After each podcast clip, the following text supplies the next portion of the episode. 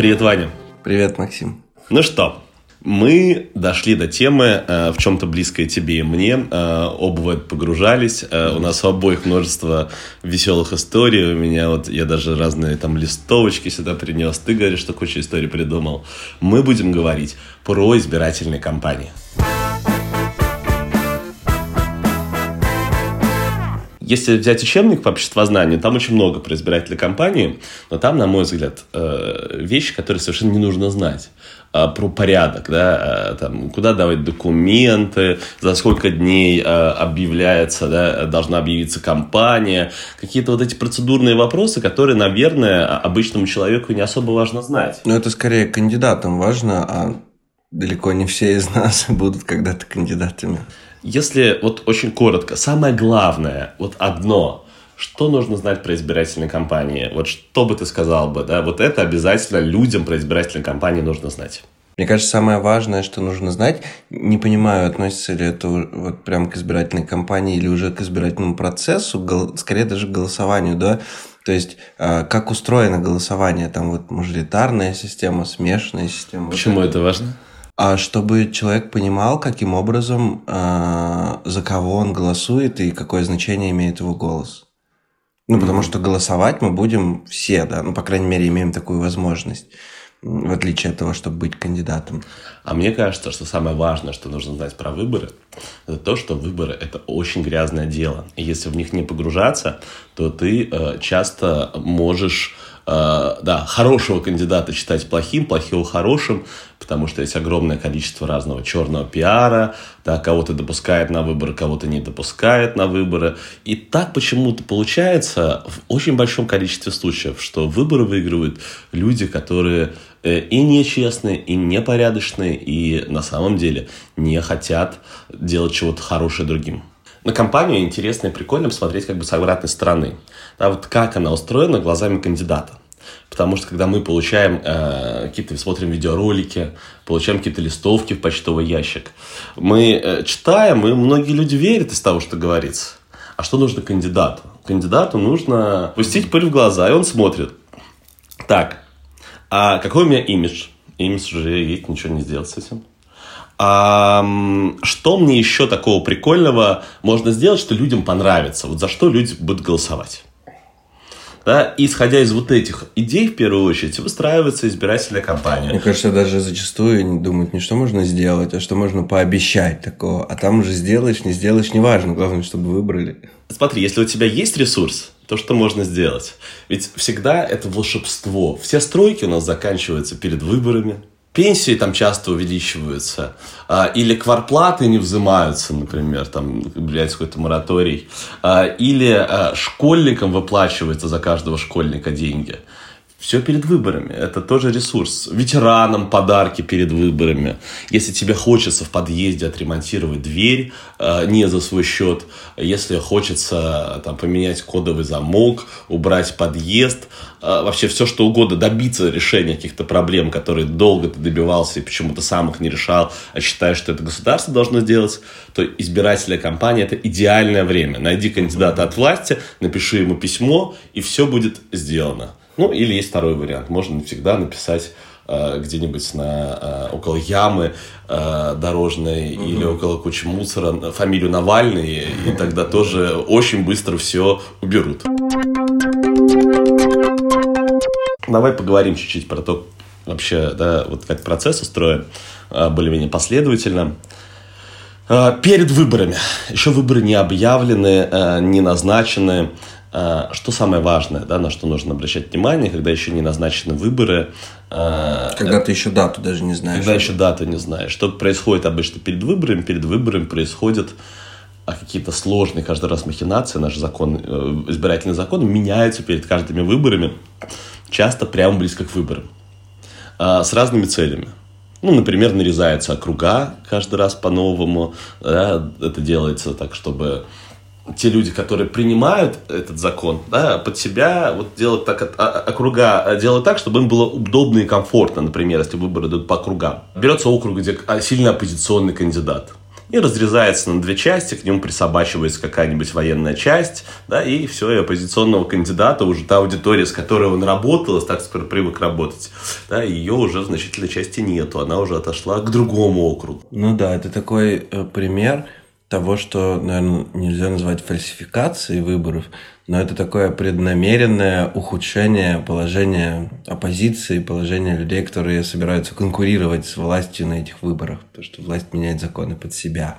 Да, я очень э, был удивлен в свое время, что это не только российская практика, что это, да? в принципе, да, очень много где в мире происходит. Да. В Соединенных Штатах Америки это происходит, нарезка округов, между прочим, там это часто очень важная вещь они там избирают выборщиков, а, например, они непосредственно президента, и там а, от всего округа голоса всех а, выборщиков отходят. Да, и поэтому там очень важно круга нарезать таким образом, да, чтобы все выборщики да, были твоими. Ну, в общем, да, это махинация такая. Следующее, что часто делается перед выборами, это меняется избирательная система на более выгодную э, той или другой стране. Э, скажи, вот избирательная система для тебя какая самая лучшая, какая самая любимая? Слушай, это сложный вопрос, я даже не знаю, как ответить. Ну, наверное, честно, если мы голосуем, просто составляется некая пропорция голосов всех, кто пришел на выборы, и в соответствии с этой пропорцией э, мы голосуем за партии, да, партии выбирают кандидатов, которые будут там в парламенте, ну, там, в Государственной Думе или в каком-нибудь законодательном парламенте. Пропорциональная избирательная да. система это называется. А, часто вот делают еще такой барьер, там, например, не набрал меньше там 7%, 5%, 3%, 1%, не проходишь парламент. Должен быть такой избирательный я, барьер? Я, если честно, не совсем понимаю, зачем он нужен. Смотри, для чего нужен избирательный барьер, часто объясняют так – что когда в парламент попадет, например, не 5 партий, а 25 партий, угу. каждый из них вроде в парламенте нужно давать слово. А. При этом у этих партий будет там по одному проценту голосов. Да, э, там будет, не знаю, там, по одному кандидату от этих партий. Да, если каждый давать слово, то э, очень сильно замедлится процесс принятия решений.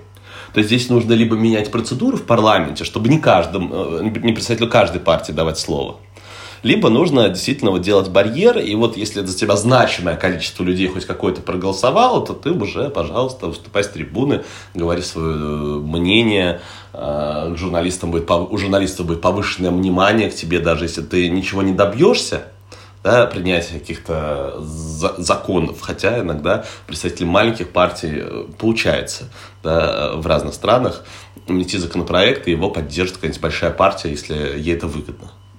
Ну, мне кажется, это не совсем справедливо, потому что вот у нас в России, по-моему, порог в Госдуму 3%. Слушай, по-моему, 5, его, по-моему, 7, 7, 7 снизили до 5. Если за какую-нибудь партию, например, проголосовало, ну, даже возьмем 2% человек в России, это около 3 миллионов человек, это огромное количество людей. И их интерес в итоге, их голос никак не учтен, он просто не, игнорируется, да, его существование. Мне не кажется, что это правильно. Даже если 2%, это все равно очень большое количество людей. И они имеют право на свое представительство в парламенте. Возможно. У пропорциональной системы есть несколько минусов, э, которые люди замечают. Э, вообще нет избирательных систем без минусов. Нет избирательных систем, которые приведут к такому вот к благу, которые абсолютно честные всегда и для всех. Первый минус – это то, что при пропорциональной избирательной системе ты как бы голосуешь именно за представителей партий. И получается, что вот именно на земле, вот твой вот участок земли никто не представляет. Да, то есть представляет в целом да, э, вот э, интересы просто людей из твоей партии. Многие считают, что все-таки депутат это должен быть человек, который такой вот должен общаться много с избирателями, да, который должен следить за какой-то территорией, за тем, что на этой территории происходит. Но другие люди так не считают. Есть второй э, важный для меня минус. Это пропорциональной системе можно обычно голосовать за партию. Угу. А партия сама решает, кто именно уже... А партия решает, кто там будет от нее, ты на это не влияешь, но есть э, ряд стран, например, в Польше, да, на выборах некоторого уровня такая система, которая называется понаширование.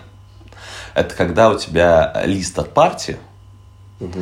но ты сам еще внутри партии можешь оставлять свои приоритеты.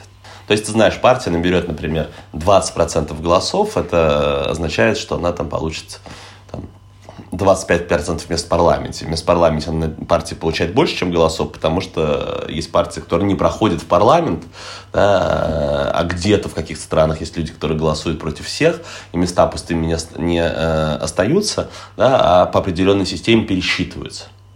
И, и есть, э, кстати, тоже разные системы. Есть система пересчета такая, которая вы, выгодна партии власти, то есть, типа, ты занял первое место, и ты еще вот эти спорные места, ты больше из них получаешь. Да, да, да. А есть э, системы, где, наоборот, э, партии получают больше те, которые... То есть, пересчет начинается, если есть одно спорное место, оно отдается не партию, которая больше всех набрала мест, а партия, которая меньше всех набрала мест. Вот эта система панаширования, да, ты сказал, панаширование, да. она, мне кажется, в целом похожа сразу же и на выборы, и на такую штуку, которая называется праймерис. То есть как будто бы праймерис – это то, что обычно происходит внутри партии перед выборами, когда а, в партии пытаются понять, кто из их кандидатов наиболее достоин для того, чтобы быть э, представленным в парламенте. Да? То есть внутри партии решают, кто у них самый крутой депутат. Вот. Часто некоторые партии, вот, например, там Единая Россия, проводят праймерис э, де юре а, открытые, где все могут проголосовать. То есть я, не будучи там сторонником и членом этой партии, могу прийти и все равно проголосовать на их праймерис. Вот. Это чем-то похоже, когда у тебя в листе тоже есть ранжирование депутатов в бюллетене для голосования, и ты можешь выставить, кто тебе из них больше нравится, кто меньше. Да, но э, такая система, э, в чем и проблема, э, нужно очень хорошо разбираться в политике, да, чтобы знать, кого выстроить. Ну, или люди выстраивают там первого, второго, третьего. А иногда, кроме вот выстраивания, ранжирования, можно еще дописывать. То есть ты, например, я голосую за партию такую-то, а мне еще нравятся кандидаты из других партий, я их тоже вписываю. И эта система позволяет действительно самым популярным кандидатам э, проходить. Но все это очень долго и сложно считать, ну, конечно. Да, да. Хотя, если сделать голосование электронным, то все разные сложные системы подсчета голосов становятся не такими сложными. Классическая, кроме пропорциональной, вторая такая классическая разновидность, э, там много разных избирательных систем, это мажоритарная избирательная система мажорити большинство. То есть побеждает не пропорции мы распределяем в парламенте места, да, а побеждает тот человек, который набирал, например, первое место, набрал большинство, да, и все, и ты победил. А с этой системой часто возникают проблемы, ну вот, просто можно по математике посчитать, не знаю, у нас абстрактная страна, в которой есть 5 округов. В одном округе проголосовали за кандидата А 60 на 40, э, во втором также 60 на 40, в третьем 60 на 40. А в четвертом, в пятом кругах по 20% набрал кандидат А, а за кандидата Б проголосовали по 80%. В итоге у кандидата партии А э, получается 3 голоса, у кандидата с партии Б 2 голоса.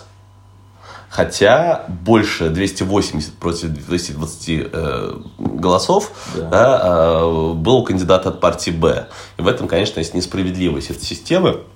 Ну, при ней, э, вот, пар, она, система выгодна партии, которая имеет таких э, звучных кандидатов, таких вот э, с точки зрения пиара известных, mm-hmm. и э, партия, которая, за которой большинство. Потому что, ну, условно, да, если есть какая-то партия, которая набирает 40% голосов, у нее не будет больше 50 мест в парламенте при пропорциональной системе. А при э, системе мажоритарной с очень большой вероятностью в каждом или в почти каждом из округов победит кандидат от этой партии, угу. потому что у нее большинство. И тогда эта партия будет э, действительно почти, почти единолично или даже единолично э, заседать в парламенте. В этом, конечно, есть проблема мажоритарной системы. Там тоже есть разные разновидности мажоритарной системы. Наверное, нам это не супер интересно э, сейчас знать. Э, но, в общем и целом, прикольно на это обратить внимание, э, потому что дьявол часто роет, кроется в деталях. Это, во-первых, какое большинство? Да, иногда нужно брать 50% плюс один голос, да, абсолютное большинство. Иногда нужно брать относительное большинство больше, чем у других. А еще интересен вопрос, от чего это большинство считать. Это важно, когда ты вот стратегию свою э, продумываешь на выбор. Например, это считать от всех, кто внесен в списки избирателей большинство. От всех проголосовавших. От наверное. всех проголосовавших, от количества действительных бюллетеней. иногда, особенно в странах, э, где, например, есть кандидат против всех, да, э, это может быть важно. Ну, по крайней мере, в теории. Хотя в реальности, конечно, кандидат против всех, он побеждает на каких-то... Когда мелкие выборы с крупными соотнесены. Когда я баллотировался в муниципальный совет в Петербурге, э, у нас вот так победил кандидат против всех. Потому что выборы были совмещены с выборами я не помню, с каким, то ли в Государственную Думу, то ли в парламент. Ну, конечно, на тех выборах все знали кандидатов, проголосовали, а на местных выборах там же никто, кроме вот этих советов ветеранов, То есть тебя поддержало меньше людей, чем против всех? Да, меня поддержал меньше людей, чем против всех, но я вошел бы в пятерку, если бы вот этого правила против всех бы не было, я бы занял бы пятое место. Был бы муниципальным депутатом. Да, и был бы муниципальным депутатом. А так не стал. Слава богу. Вот никогда больше не сунусь в политику, видя, э, вот в этом плане, да, в плане избирателей компаний, эм, видя, сколько там э, разной фигни происходит. А Наверняка у нас еще... А? Когда это было? А вот 2004 год, и даже О. листовочки э, свои э, сюда притащил тебе. Можно посмотреть на эти прекрасные листовочки когда избираешься во время кампании, нужно идти там в избирательную комиссию, все эти листовочки регистрировать. Угу. Да, на них ставится печать, подпись, типа, можешь распространять. Вот, и там не должно быть недостоверных сведений. Угу. Вот, а, и а, я в одной из своих листовок написал какую-то банальную хрень про то, что я увлекаюсь футболом, а, веду и пропагандирую активный образ жизни. Угу. И у меня попросили в избирательной комиссии подтверждение. Говорят, что это факт. Говорят, что это не мнение, да, что увлекаюсь футболом, что это фактическая информация, mm-hmm. и что она может быть не соответствует действительности. Директор школы, в которой я работал, э, дала мне справку. Это я в Инстаграме опубликовал тоже mm-hmm. сегодня, когда готовился к эфиру. Справка дана Иванцова Максима Юрьевича о том, что он действительно увлекается футболом, занимается этим видом спорта с учащимися школ номер 216, ведет пропагандирует активный образ жизни. Mm-hmm. 16 февраля 2004 года директор школы, подпись инициатор. Это смешной документ. Мне из разных систем, которые существуют, нравится система... Э, есть мажоритарная система, есть пропорциональная, а есть полупропорциональная, которая пробует устранить разные недостатки других систем. И вот мне нравится система тоже единственного передаваемого голоса или единственного тоже непередаваемого голоса, если такие две разные системы, может быть, слышал. Нет, а, нет. Ну, э, например, при одной из этих систем можно да, голосовать сразу же за э, нескольких кандидатов. Ты их тоже ранжируешь? А смотри, есть разные системы. Есть система с ранжированием, да, она мне нравится. То есть, например, смотрится, э, есть такое-то количество, такое-то количество голосов нужно набрать, например. Смотрится, за кого кто проголосовал. Раскладывается все по папочкам. Потом смотрится победитель. Да, вот за него проголосовали.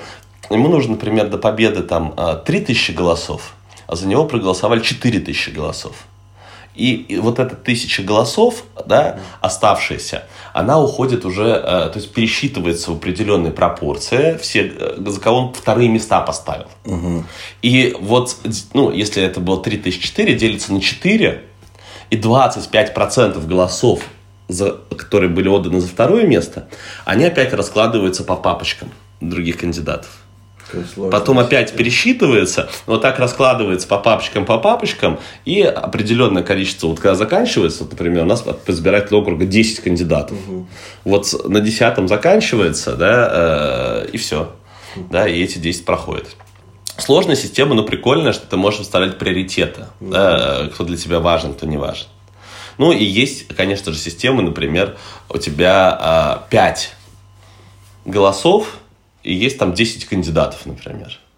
И ты распределяешь эти 5 голосов. Либо можешь отдать, одно, там тоже разные, либо одному отдаешь, либо другому отдаешь, а три, например, никому не отдаешь. Угу. Либо есть системы, где у тебя 5 голосов, ты можешь 5 одному кандидату отдать, э, и все а можешь распределить их там три одному, один еще одному, один еще одному, и вот таким образом вот этими своими голосами играть.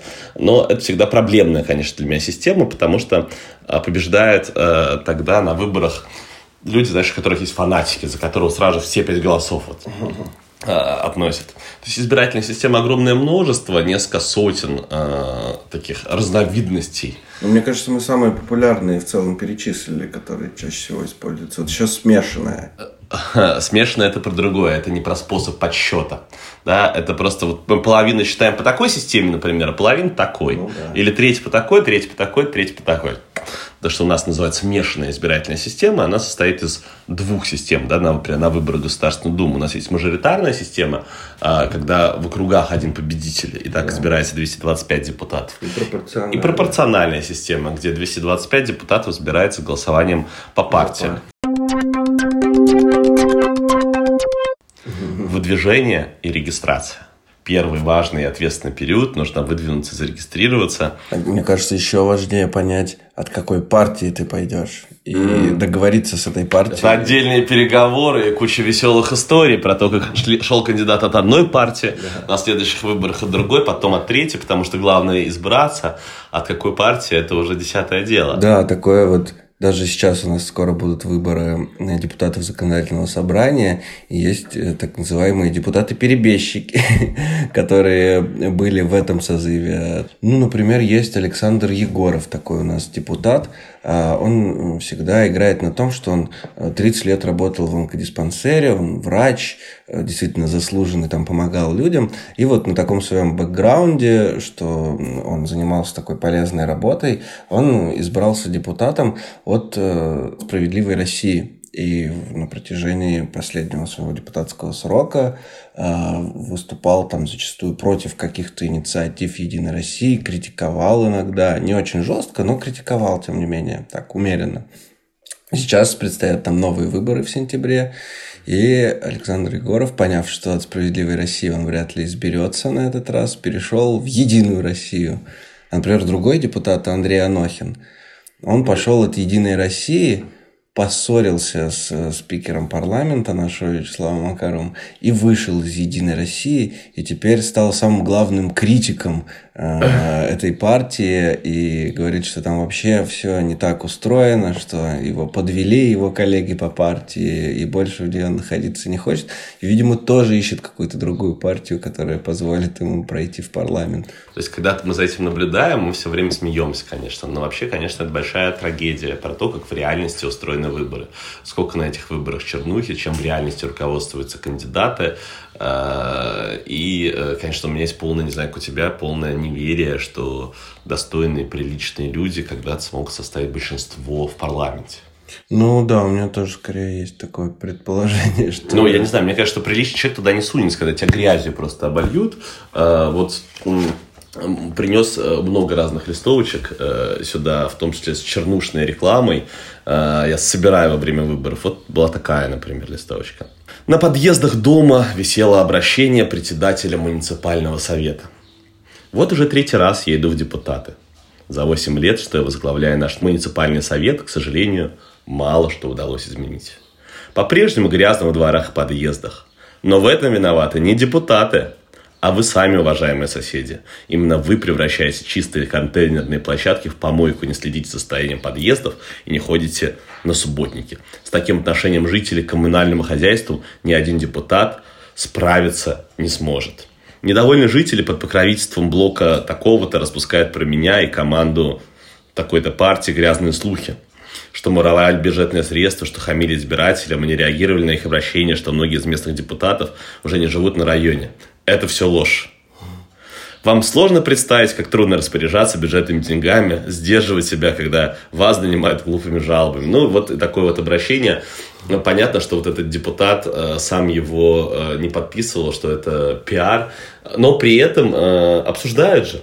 И некоторые люди верят, говорят, вот смотрите, какой обнаглел совсем. Да. Или вот с помощью фотошопа у меня листовка с другим кандидатом, который а, оказался в компании бандюганов. То есть он сидит, и там рядышком фотошопленные бандиты, э, и даже на этой листовке мелким шрифтом нап, э, там написано, что оплачено избирательного фонда, э, опечатано в типографии э, СИЗО 45 дробь 1 кресты. Блин, я Просто на минутку вспомнил смешную историю, которую мне вчера рассказали, когда при устройстве на работу, а, в общем, девушка, которая HR-специалист, а, увидела, а, что-то нагуглила про человека, увидела, что он состоял в Солнцевской ОПГ, но не знает, что такое ОПГ, ну, потому что это что-то вроде ООО, и внесла это в сферу его компетенции. Ну, э, кстати, возможно, это важная компетенция, между прочим. Раз уж ты начал рассказывать про черный пиар, а, есть и примеры более изящного черного пиара, где не так вот просто там грязью какого-то кандидата поливают и от его лица листовки развешивают. А, есть, сейчас вот боюсь не вспомню в каком именно регионе, но один из примеров такого легендарного пиара, красивого, с моей точки зрения, когда от лица партии выпустили газету, которую тоже она не, на самом деле не выпускала, но там не было просто какой-то грязи, обвинений, там был слоган «Мы не сидим сложа руки», и кандидат сидел именно сложа руки на столе.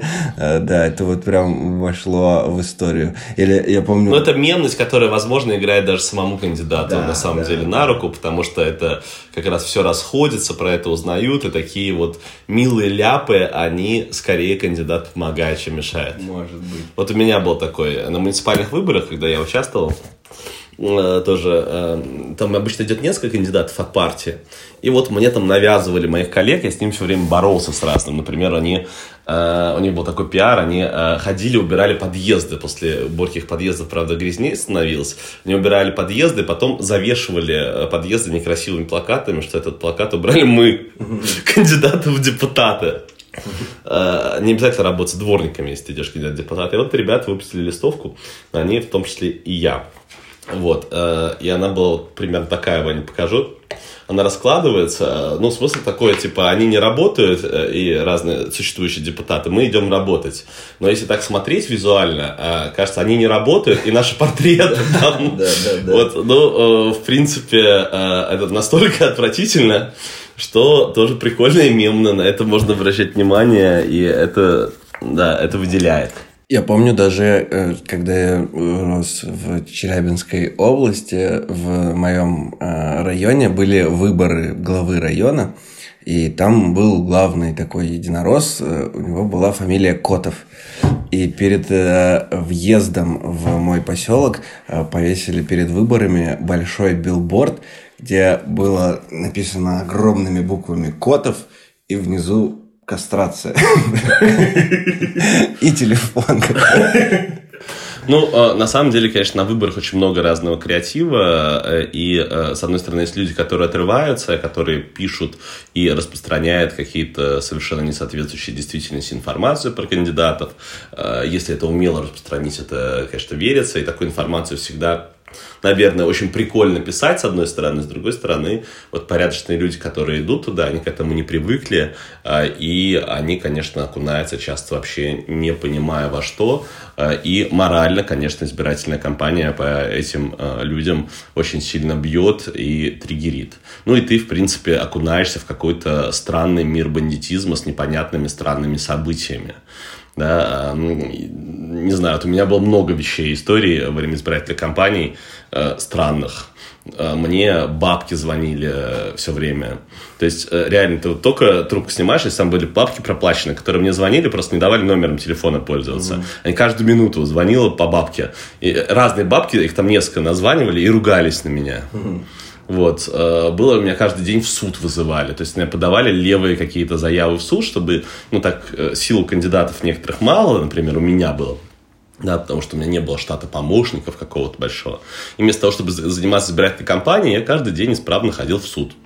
Каждый суд я выиграл, меня собирательной компании не сняли. Но часов или дней, если можно эти часы в дни даже перевести, я провел, конечно же, немало в суде. Вот. И такие вещи, они, э, конечно, очень сильно триггерят. И с другой стороны, когда мы смотрим тоже на кандидатов, мы видим вроде был нормальный человек, а потом бац, дичка. Вот я помню, это компания Явлинского. Вроде нормальный, серьезный человек и дичка реклама.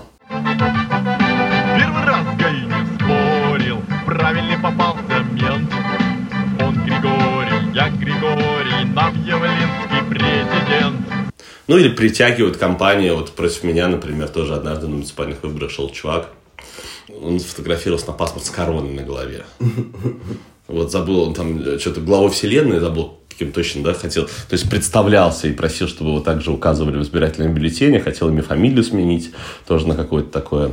Мне вот, если честно, очень обидно из-за того, что из-за таких историй, особенно когда они становятся публичными, у людей которые следят за этим, а, политика для них начинает восприниматься как какое-то Шоу. очень грязное дело, да, шоу, и что-то, к чему приличный человек а, притрагиваться, в общем-то, не должен.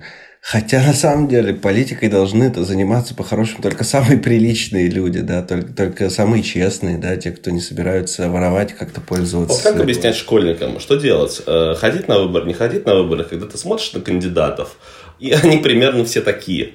Да, то есть лучший вариант, если это просто будет безобидный чувак, который выбрал себе фриканутую компанию, не знаю, как Сергей Пряничников, который там порно снимал и выходил сексуальным кодексом Российской Федерации в Российской Федерации признают сексуальным многообразие. Никакой вид секса не может устанавливаться в качестве государственного или обязательного. Все виды секса равны перед законом. Да? Это вот, э, собственно говоря, из программы этого кандидата. Это еще не страшная история. А когда э, идут откровенные бандиты, которые другим людям делают черный пиар, а сами э, просто там раздают пенсии, пособия, встречаются э, с ветеранами, тоже им плюшки сдают, по сути дела, покупая избирателей. Да, а, вот, конечно, и когда ты видишь, что из раза в раз побеждают такие люди, тебе, конечно, а, в, этом, а, в этой грязи не хочется участвовать. И такие депутаты, конечно, точно не будут принимать законы для людей. Вот что школьникам? Лучше сторониться и не участвовать в выборах? Или э, что делать? А я не знаю, Максим, как надо объяснять школьникам. Наверное, мне бы не хотелось объяснять им, что надо не участвовать в выборах. Скорее хотелось бы объяснить им, что надо что-то с этой системой в будущем поменять, чтобы участие в выборах было полезным и можно было увидеть результаты своего голосования. А что поменять, Вань? Ну, это супер сложно. А, то есть это настолько комплексный вопрос, что тут, наверное, о нем можно рассуждать часами, да, как, как изменить избирательную систему так, чтобы к власти приходили действительно достойные люди. Может отказаться от выборов, Вань, подсказываю.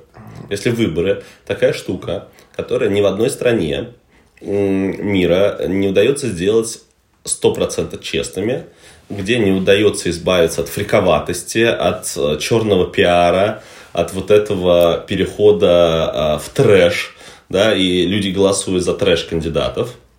Может быть, от этого стоит избавиться? Это не работающая тема? Это плохо для общества? Я бы не стал так обобщать. Мне кажется, что во многих странах выборы э, стали очень полезными, и они действительно работают так, э, что достойные люди побеждают на них. Ну, Ваня, э, разных людей можно назвать достойными. Ну, это да. А, возможно, да. И я смотрю, какие люди побеждают, с какими идеями часто на выборах, конечно, побеждают люди с радикальными идеями. Часто. Некоторые из этих радикальных идей мне нравятся, другие мне совершенно чужды, и отдельных идей я боюсь. Ну, например, я боюсь, да, то, что альтернатива для Германии, одна из ведущих стала партий в Германии, да, ну, националистическая да. партия, да, от которой несколько шагов, э, да, вот к оправданию тоталитарной диктатуры времен Гитлера. Ну, или Марин Ле Пен какая-нибудь во Марин Ле Пен во Франции, Швейцарии. Э, в Эстонии сейчас, да, э, вот второй, третий третье место делит э, партия тоже э, националистов эстонских. Кстати, самое удивительное, у них растет процент голосов в Нарве, в русскоязычном регионе. Mm-hmm. При этом это партия, которая выступает за выселение русскоязычных людей из Эстонии. Интересно, да. Возможно, люди хотят выселиться. В Россию переехать, возможно. Да, такое, к сожалению, есть, но это же Видимо, это отражает настрой общества. Ну, то есть, если тебе эти идеи кажутся опасными и чуждыми, э, то совершенно не значит, что и другие люди так к ним относятся. Очевидно, когда они голосуют, значит, они поддерживают это, да, значит, они видят вот такой путь развития для страны, считают, что он там будет сам самое полезное. А важно учитывать вот этот настрой общества и запрос людей в разных странах мира на такие простые, радикальные э, решения, да, которые часто могут ущемлять права других людей. Хотелось бы ответить, что да, мы, наверное, должны учитывать любой настрой. Кто мы такие, чтобы решать, что люди думают неправильно, а мы тут умнее их, поэтому вот их значит, не будем учитывать, потому что нам не нравятся их идеи. Но Я тут не могу с тобой не согласиться. Меня тоже зачастую такое пугает. И какие-то э, совершенно радикальные вещи, э, да, которые связаны там, с насильственным выселением людей, еще э, какое да, то, что мне совершенно кажется неприемлемым. Мне бы хотелось этого не учитывать. Мне бы хотелось, чтобы голоса этих людей вычеркнули. Но я понимаю, что так быть не должно. Не должно почему? Потому что это их мнение, оно должно быть учтено. Если большинство скажет казнить евреев, будем казнить евреев. Mm. Большинство, мнение большинства должно быть учтено. Нет, ну можно пытаться повлиять на него. Но если большинству чего-то захочется, то остановить его будет сложно, да. Можно пытаться объяснять, почему так не надо делать, почему так не надо голосовать, почему там такое будущее, оно не будет на самом деле э, безоблачным и привлекательным, если мы выберем там каких-нибудь лютых националистов себе в правительство, да, к чему это приведет. Только этим можно воздействовать. Но что, да, если, ну, вот решили в какой-то момент э, люди в Германии, например, так делать, и э, ничего их не остановило. Сложные вопросы для Ивана, да, в которых Иван плывет, э, и не только Иван плывет. Это, в принципе, для многих думающих людей вопрос действительно сложный, и поэтому некоторые предлагают достаточно радикальные варианты решения, как, например, история про отказ от выборов, как история про разные избирательные цензы, про это мы говорили. Угу. А другие люди говорят о том, что, окей, когда есть выборы, да, люди все равно более-менее понимают, если это... Главное, чтобы выборы были демократическими. И если мы куда-то пойдем чуть-чуть не туда, и большинство людей поймет, что что-то мне это не нравится, то можно будет достаточно быстро вернуться обратно. Поэтому очень важно, чтобы выборы были, и поэтому это нельзя выступать типа против отмены выборов. Ну а если будет принято решение и даже там ущемляющее кого-то, против них можно бороться, а против них можно возражать, но э, что делать, как говорят одни люди? Я надеюсь на международные организации, на международное сообщество. Я в этом плане тоже космополиты. Надеюсь, что разные институты, там, не знаю, там, например, Европейский суд по правам человека, э, Организация Объединенных Наций станут когда-то более эффективными. Они так стали гораздо более эффективны, чем раньше. Появились эффективные институты, они просто страны совещаются и разговаривают друг с другом. Я надеюсь, что все-таки такие стопоры будут на каком-то общемировом уровне и на глобальном уровне. Да, идеи э, добра и взаимопомощи победят идею э, тоталитаризма, охранительства э, своего чужого. Мы остановились, Вань, на выдвижении и на регистрации кандидатов. Есть ли у тебя какие-нибудь веселые истории по этому поводу? Ты же на выборах наблюдал э, кучу всего разного да, продвижение кандидатов, это тоже трэш, э, чернуха и ад. А когда ну, ты собираешь подписи, сдаешь подписи, тебе говорят, что они фиктивные, а ты человека приносишь, который приводишь, говорит, вот мой паспорт, это моя подпись, я поставил нет, а, либо ваша подпись настоящая, либо вы написали город СПБ, а не Санкт-Петербург. Признаем вашу подпись недействительной. И куча вот этих всяких э, вещей на усмотрение странных избирательных комиссий – Э, куча разных вещей с движением. Вот у нас были новые, когда были выборы муниципальные, новые технологии были опробованы. Да. В Петербурге очереди. Да, да, да. Вот это, это было, конечно, люто. То есть э, ты, у тебя есть избирательная комиссия, где ты должен зарегистрироваться для того, чтобы быть кандидатом, чтобы в избирательном бюллетене появилась твоя фамилия. Э, ты приходишь туда там к 8 утра, когда открывается эта избирательная комиссия, а там в 8 утра уже стоит 10 качков из местного спортзала, которые тоже как бы хотят, видимо, быть муниципальными депутатами э, и избираться. И они просто каждый день собираются там, устраивают фиктивную фейковую очередь, и до тебя просто очередь не доходит. Там комиссия уходит на обед, потом закрывается, а эти качки там проводят очень много времени. Вот. И, в общем, это все обычно согласовано с самой избирательной комиссией, устроено кандидатами чаще всего от власти, возможно, кто-то и не от власти устраивал, но, по крайней мере, то, что вот мне известно, это именно кандидаты от партии власти устраивали. И таким образом человек просто не может э, зарегистрироваться, да, он не может получить нужные документы для того, чтобы стать кандидатом на этих выборах. И это, конечно, трэш такое было. Это не единичные случаи, такое было практически повсеместно. Выборы очень грязная вещь да, э, в которые идут участвуют выборы часто по незнанию, а часто, ну, вот привыкли в этом возиться э, и в этом участвовать. Ваня, что делать? У тебя есть какой-то рецепт отбора кандидатов?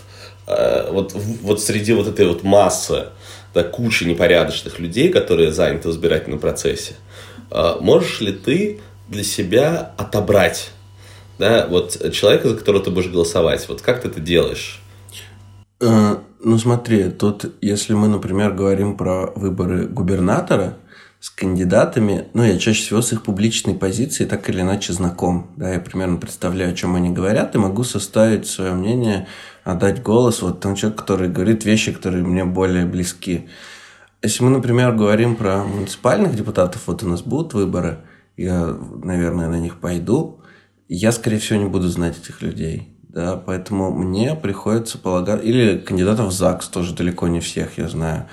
И мне тогда приходится полагаться на то, от какой партии они идут. То есть я примерно понимаю, чем занимается эта партия, и вот если мне нравится, то отдаю предпочтение в соответствии с тем. Тебе нравится. Я примерно полагаю, чем занимается каждая из партий, которая баллотируется. Не, не, не, Вообще нет!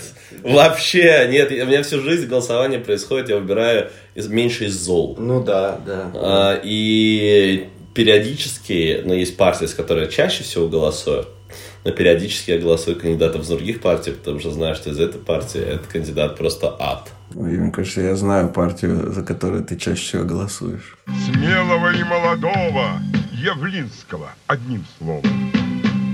Ты в ней даже состоял. До 13 лет состоял. Вот, хорошо знаю изнутри, а что хорошо знаешь изнутри. То больше, конечно же, критикуешь. Да, хотя, конечно, по сравнению с другими партиями, да, она более-менее живая. И среди парламентских партий, какие-то институции из гражданского общества взаимодействуют, наверное, только с этой партией. Вань, э, мне кажется, настала пора э, в завершении нашего подкаста позвонить э, Диме Наумову, и э, проспрашивать его про наблюдение за выборами. Потому что если избирательный процесс для меня это, конечно, ад, в который не очень приятно погружаться. Э, есть большое, огромное движение наблюдателей за выборами, да, которые погружаются в это все добровольно, э, часто бесплатно, тратят кучу времени и э, работают наблюдателями, да, или кто-то из них работает в избирательной комиссии, хотят делать выборы более честными и, э, и чистыми. И мне кажется, вот то, что такое движение появилось, это супер круто. Э, когда-то его не было, да, а сейчас есть люди, да, на которых, на мой взгляд, можно ориентироваться, и которые показывают и рассказывают о тех махинациях, которые на выборах происходят. Зачем вообще нужно наблюдение на выборах? Для того, чтобы сделать э, процедуру и голосования, и подсчета голосов, а, прозрачный, открытый, для того, чтобы никакие махинации не остались незамеченными. А, эффективно ли наблюдение или оно все равно не позволяет пресечь э, разные фальсификации? Оно достаточно эффективно, если э, в нем участвует э, большое количество активных людей. То есть уже есть практика, когда на один участок приходит 3, 4, 5 наблюдателей, членов комиссии независимых, то совместно они могут предотвращать даже самые сложные фальсификации. А, один э, наблюдатель тоже имеет значение, но э, то есть при нем опасаются какие-то так совсем простые схемы использовать фальсификации, но его работа уже менее эффективна. А там, где нет вообще наблюдателей, там просто переписывается под или вбрасывается любое количество голосов.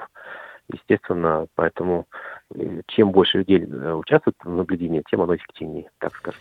А как э, с этим в России? Легко ли набрать команду независимых наблюдателей и легко ли закрыть ну, какое-то большое количество пунктов, где голосуют люди?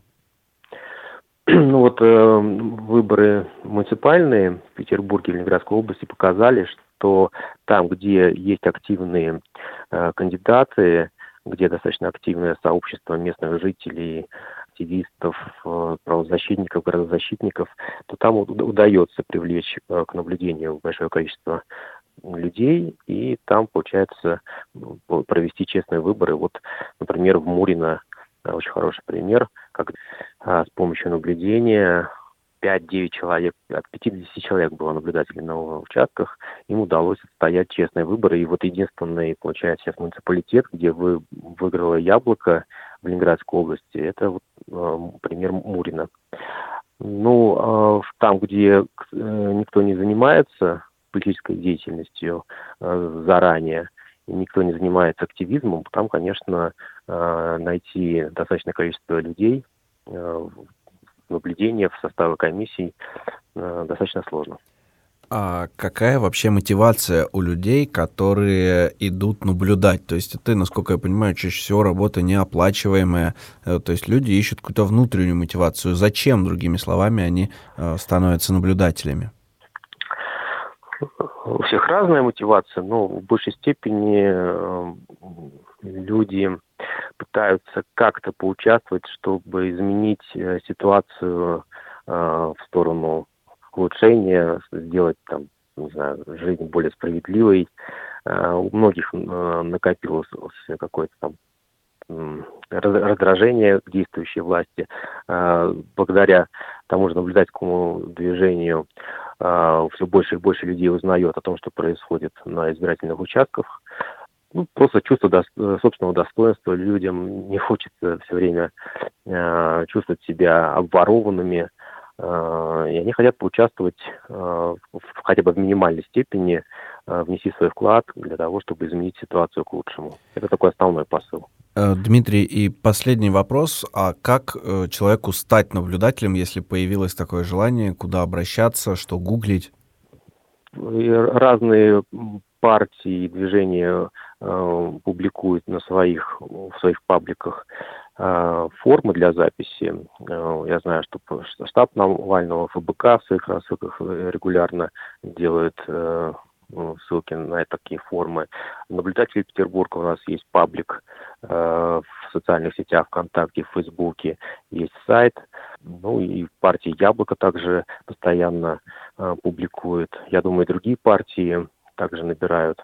Просто надо действительно пользоваться Яндексом, Гуглом и э, искать наборы. Угу.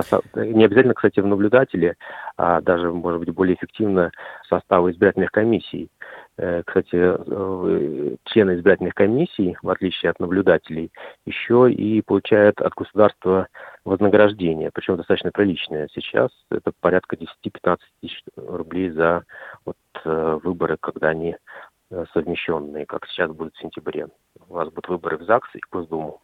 Спасибо, Дима. На этом мы завершаем наш подкаст. Большое спасибо, что дослушали.